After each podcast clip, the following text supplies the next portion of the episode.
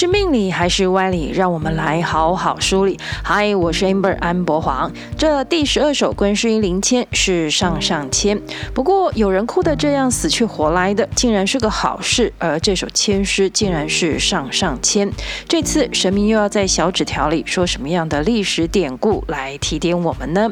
现在就让我们一起来打开神明的小纸条吧。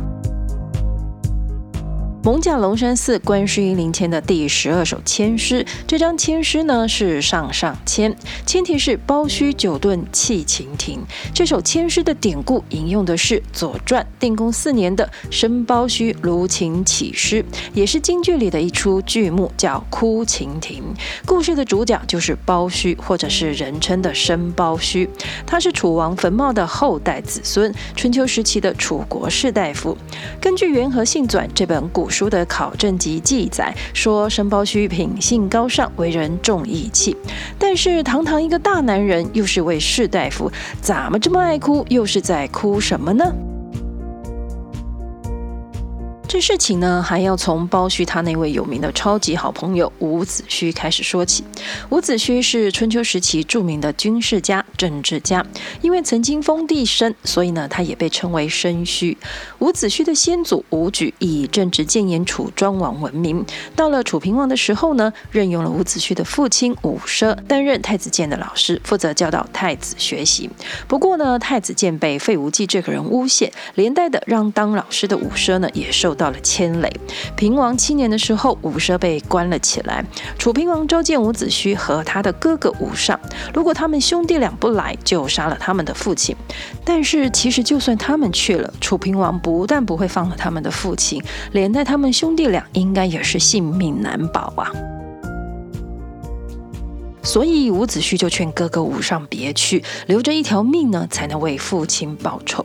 但伍尚虽然知道去见楚平王是死路一条，可是做不到眼见父亲被杀，所以就跟弟弟伍子胥交代说：“我的才智比不上弟弟，我负责为父亲死，你负责为父亲报仇。”果然，哥哥伍尚和父亲伍奢最后都被楚平王处决了。死前，伍奢知道自己的第二个儿子伍子胥没有来，说了这么一句话：“楚国上下要遭受兵戈之苦了。”毕竟知子莫若父，伍奢曾经这么表示过。伍子胥不像是他的哥哥，个性性情上呢那么宅心仁厚。他是一个性情刚烈的人，但是能做大事。所以他不会为我而来，他会带着报仇的怒火活下去。由于伍子胥的家族在楚国遭受到这样的破坏，只能逃亡保命。本来这逃难的路线一开始是要直奔吴国的，但是吴国路程太远，所以改去了太子建在的宋国。到了宋国后，发现宋国内乱，这下投靠不成。伍子胥带着在宋国的太子建呢，打算去郑国寻求庇护。只是到了郑国后，太子建和晋国大夫钟行乙联手想推翻郑定公，没想到事迹败露被杀。这下。伍子胥只得再继续逃命。这次他带着太子建的儿子公子胜，打算直奔吴国。楚平王为了追杀伍子胥，寄出了高额的奖金，谁能抓到他，就赏五万担的粮食，再加马士大夫的高官职位。由于被通缉，所以呢，他们白天只能躲起来，趁着晚上赶路。身上的钱都花完后，只好沿路乞讨。这样躲躲藏藏、贫病交迫的赶路，终于也让他们活着的到了吴国。伍子胥要逃命的时候，曾经跟他的好朋友包须说：“我必复楚。”同为楚国人，但是是伍子胥好朋友的包须，听到之后只能回答他：“免之，子能复之，我必行之。”看到兄弟朋友遭遇到这样的事情，他没有落井下石去举报赚奖金，但是身为楚国人，包须却也不能让楚国灭亡。于公于私，于忠于义，包须也只能这样选择了。逃到吴国的伍子胥呢，因为帮助了吴国公子光争得王位，而受到公子光，也就是后来的吴王阖闾重用。伍子胥受封为吴国的大夫后，重用一位孙武将军，并且成功的兼并了几个小国，拓展了吴国的势力版图。公元前五百零六年，吴王拜孙武为大将军，伍子胥为副将，亲自率军攻打楚国，把楚国打的是一败涂地呀、啊。这时候，楚平王已经死了，他的儿子楚昭王呢，则是为了保命出逃。恨透了楚平王的伍子胥，把楚平王从坟墓里挖出来，鞭尸三百下，报了父亲和哥哥的血海深仇。楚国被攻占后，因为楚昭王的生母是秦国的公主，有这一层关系的缘故，所以包须一路翻山越岭、跋山涉水，日夜赶路地奔去秦国求救。见着了秦哀公后，他跟秦国的君王说：“吴国现在是头大野猪，是条大蛇，他好几次攻打中原，这次受害的是楚国。我们自己的国君呢，守不住国家，现在流落在外，派臣来求救。吴国的欲望贪念呢，是。”无法满足的。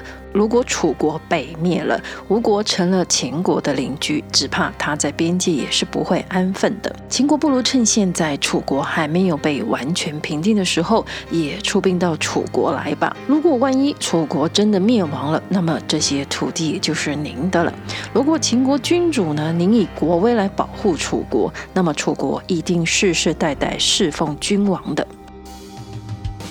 包胥动之以情，说之以理，低声下气，委曲求全。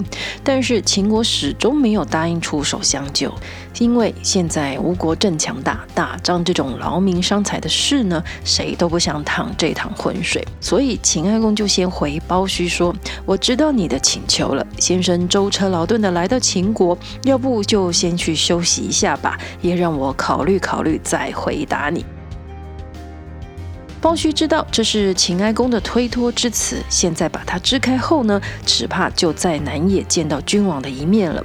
秦国是楚国最后一根救命的稻草，不管怎样，他死活都要抓住。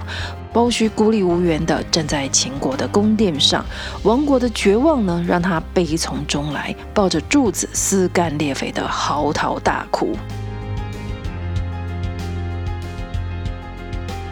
不过，大家万万没想到的是，他这一哭啊，哭了七天七夜。这七天七夜，包须他滴水米粒未进，就是一直哭。哭到了第七天呢，包须整个人已经是虚脱的倒在地上了。这期间呢，秦哀公先是一愣，想这个人现在演的是哪一出啊？找人来劝呢，包须还是哭。他哭着说：“伍子胥啊，伍子胥，你报杀父之仇呢，也该适可而止，不应该还把平王的尸。”手挖出来鞭打三百下，老天爷一定会惩罚你的。找人来硬拉他走，包须哭得更大声，他甚至还哀嚎着说：“郢都的百姓啊，我想救你们，却没有能力。国君啊，您颠沛流离，指望我来搬救兵，可是臣却没有能力呀、”包须这样子的哭法呢，不但乱了秦国的朝廷宫殿，让大家没有办法办公，还搞得大家心情超不好的。秦哀公更是觉得一个大男人家哭成这样，实在是成何体统，非常的厌恶嫌弃包须。但是包须还是哭，哭到后来，秦哀公觉得不可思议，什么样的悲痛可以连哭好几天呢？从惊讶、嫌弃到敬佩，包须真的是哭出来秦哀公怜悯的心和感动。他做了一首诗给包须，这是《诗经》里非常有名的一首，叫《无衣》。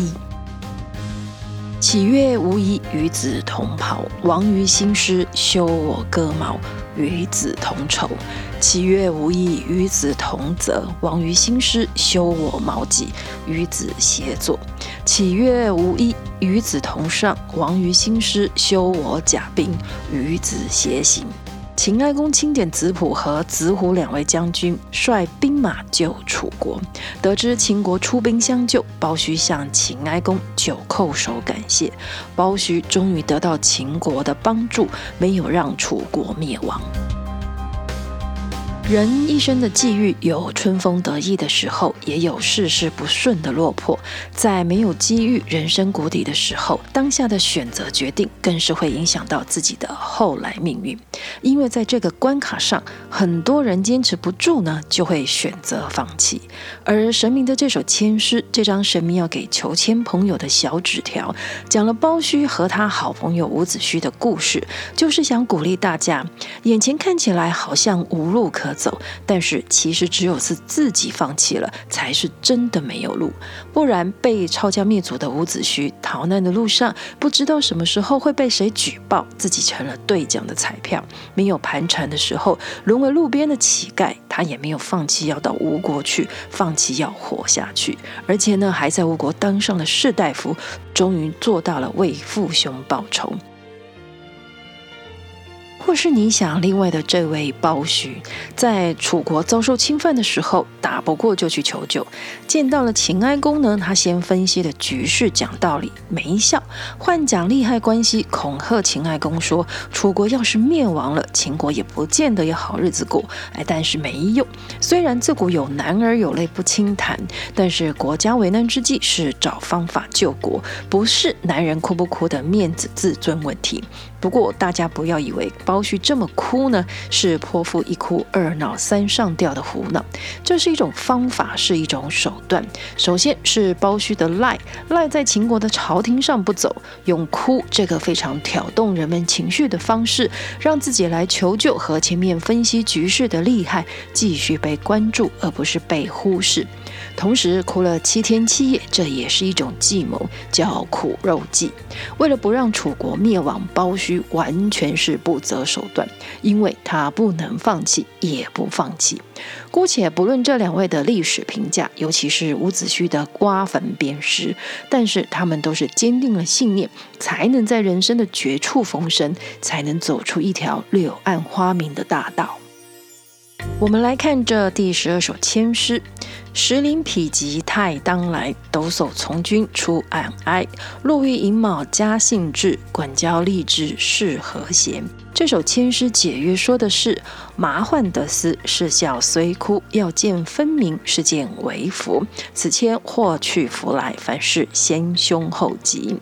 千诗整体上的意思是说，现在遇到的低潮、困境或者是坏事情呢，其实就要到尽头了，脱离过了这一段的黑暗困顿时光，好事也即将要到来。